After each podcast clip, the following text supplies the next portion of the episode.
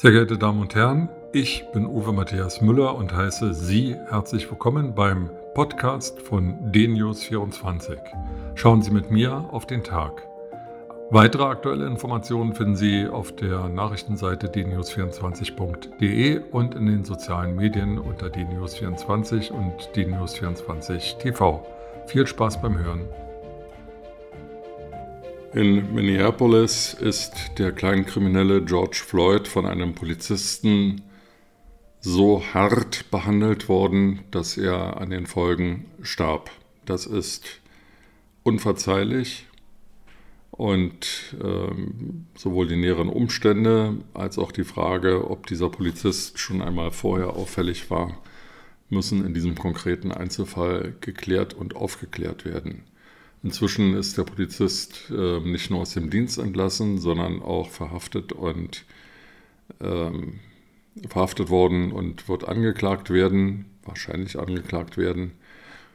Aber über diesen konkreten Einzelfall hinaus stellt sich eben die Frage, wie brutal die ähm, Polizeien in den USA sind und ob es sich hier um einen Einzelfall handelt. Dass es sich nicht um einen Einzelfall handelt, ähm, ist eigentlich klar, denn in den letzten Jahrzehnten hat es immer wieder Übergriffe einzelner Polizisten oder Polizistenstreifen gegen Bürger gegeben.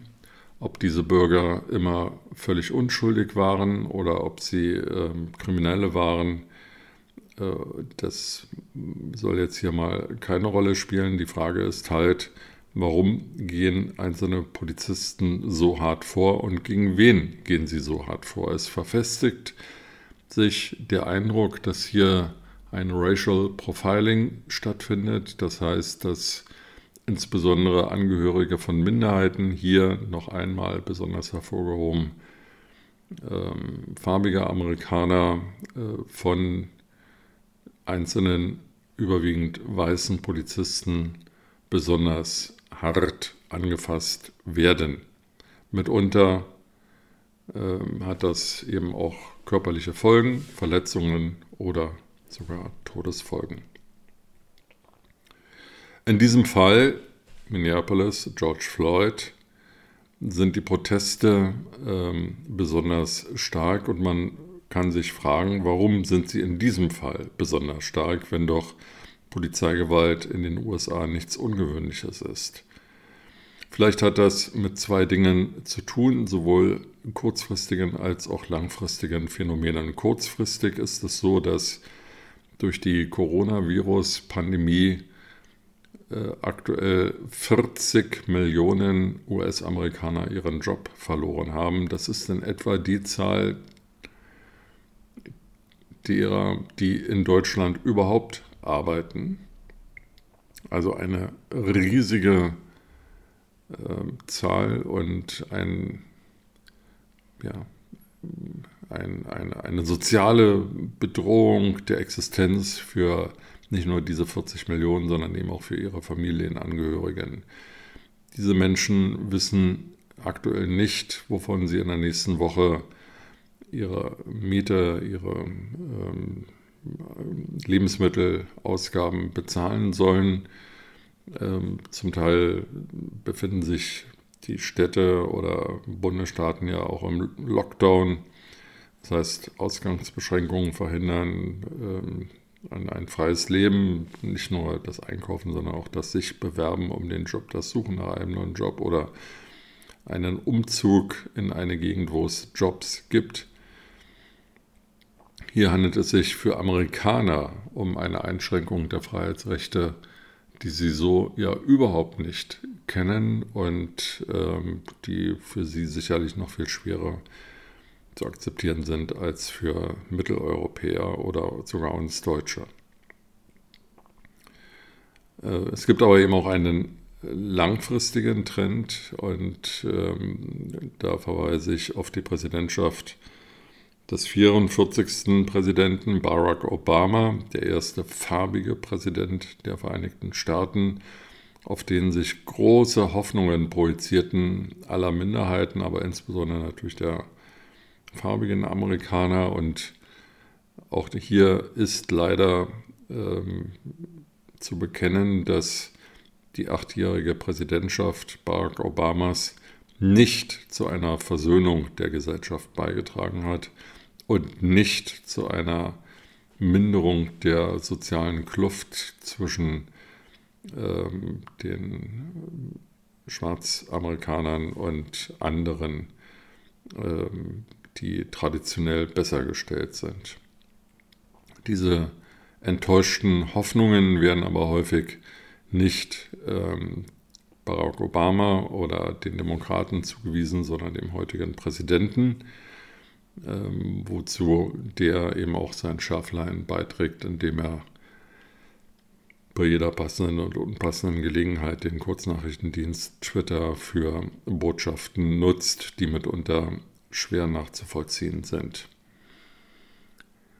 Was sind nun ähm, die aktuellen Aussichten im amerikanischen Wahlkampf? Zum einen ähm, sind Vorwahlen ausgesetzt oder abgesagt worden wegen der Coronavirus-Pandemie. Das heißt, ähm, trotz der Tatsache, dass äh, Trump keinen ernsthaften Gegenkandidaten innerhalb der Republikanischen Partei hat und Joe Biden sich in den durchgeführten Vorwahlen gegen Bernie Sanders und alle anderen ähm, dann doch durchgesetzt hat, sind äh, viele Millionen Amerikaner ähm, nicht in der Lage gewesen, ein Votum für einen Präsidentschaftskandidaten abzugeben. Die Republikaner haben nun aktuell auch angekündigt, ihren Nominierungsparteitag aus North Carolina in einen anderen Bundesstaat zu verlegen, ähm, weil North Carolina immer noch ein, ein Lockdown hat und ähm, die Versammlungsfreiheit einschränkt. Und die Republikaner dies so nicht hinnehmen wollen. Sie wollen ihre 19.000 Delegierten ähm, wie alle vier Jahre äh, in einem Massenspektakel organisieren. Zu diesen 19.000 kommen ja noch viele Pressevertreter und Schaulustige hinzu. Also das ist ein nach deutschen Maßstäben ähm, äh, betrachtet Großereignis, das sich die Republikaner nicht kaputt machen und einschränken lassen wollen. Wie die Demokraten äh, ihren Nominierungsparteitag organisieren wollen, ist aktuell nicht bekannt. Neben dem ähm, bekannten, zum Teil irrlichternden, ähm, Öl ins Feuer gießenden aktuellen 45. Präsidenten der USA ist dem Joe Biden sein Herausforderer. Er ist noch älter als Trump, ähm, schläft gelegentlich äh, in der Öffentlichkeit bei Veranstaltungen ein, redet zum Teil ähm, wirres Zeug oder vergaloppiert sich mit flapsigen Äußerungen. Und die Frage ist, ob ein 79-jähriger Mann, der eine jahrzehntelange Partei- und Politikkarriere hinter sich hat, nun der große äh, Erneuerer und derjenige ist, der zu neuen Ufern aufbrechen lässt. Bisher hat er es nicht äh, geschafft, einen attraktiven äh, Kandidaten für die Vizepräsidentschaft zu nominieren. Angeblich war Michelle Obama, die Ehefrau von Barack Obama, dem früheren US-Präsidenten, im Gespräch, die aber dankend abgewunken hat. Ja, äh, letztlich sind die Aussichten für die einzige Führungsmacht der westlichen Welt und dann der äh, einzigen verbliebenen Supermacht der Welt nicht besonders glänzend. Ähm, sie sieht sich A, einer schweren Wirtschaftskrise ähm, ausgesetzt. Sie lebt von enormen Schulden. Ähm, die Verschuldungsobergrenze wird jährlich angepasst, zum Teil sehr äh, telegen durch Shutdowns und, und große Auseinandersetzungen zwischen den Parteien, aber am Ende ähm, reicht das aktuelle Geld immer nicht aus, alle Ausgaben zu finanzieren und dann erhöht man eben einfach die Schuldenaufnahme. Interessant dabei ist, dass ein Großteil dieser Schulden durch die Volksrepublik China finanziert wird, die diese US-Anleihen aufkauft und damit ähm, einen Machthebel in die Hand bekommt, der nicht zu unterschätzen ist. Auch militärisch sind die USA längst nicht mehr die einzig dominierende Supermacht auf der Welt. Ähm, man lässt sich nicht nur von dem nordkoreanischen Diktatorenrundling auf der Nase herumtanzen, man findet auch kein wirksames Mittel gegen die Ayatollahs in Teheran, ähm, gegen die Chinesen sowieso nicht und Putin macht in Syrien, was er will. Ähm, Im Nahen Osten haben die Amerikaner schon längst ihren Einfluss verloren. Sie haben nur noch ähm, die Möglichkeit, Netanyahu und sein ähm, expansionistisches, konservatives Regime in Israel zu stützen, aber auf andere Staaten haben sie, ähm, wie gesagt, ähm, ihren Einfluss verloren. Ja, das sind die aktuellen Aussichten ähm, der USA. Ähm, alle Schuld wird von den deutschen Medien Trump zugewiesen. Das ist leicht, weil Trump sich ähm, aus deutscher Sicht sehr ungeschickt und brandstiftend verhält. Schaut man allerdings auf die realen amerikanischen Gegebenheiten, wird einem klar, dass ähm, trotz allen Narzissmuses und aller Großsprecherei die Einflussnahmen dieses Mannes ähm, auf die reale Politik bis ins letzte Dorf der Vereinigten Staaten nicht so groß ist, wie man annehmen sollte. Insofern ist er eher mit Ursula von der Leyen als mit Angela Merkel zu vergleichen, die ja auch an den föderalistischen Länderinteressen ähm, die aktuell hier in der Coronavirus-Pandemie Platz greifen, nicht gescheitert ist, aber sich mit ihrer Politik nicht hundertprozentig durchsetzen konnte.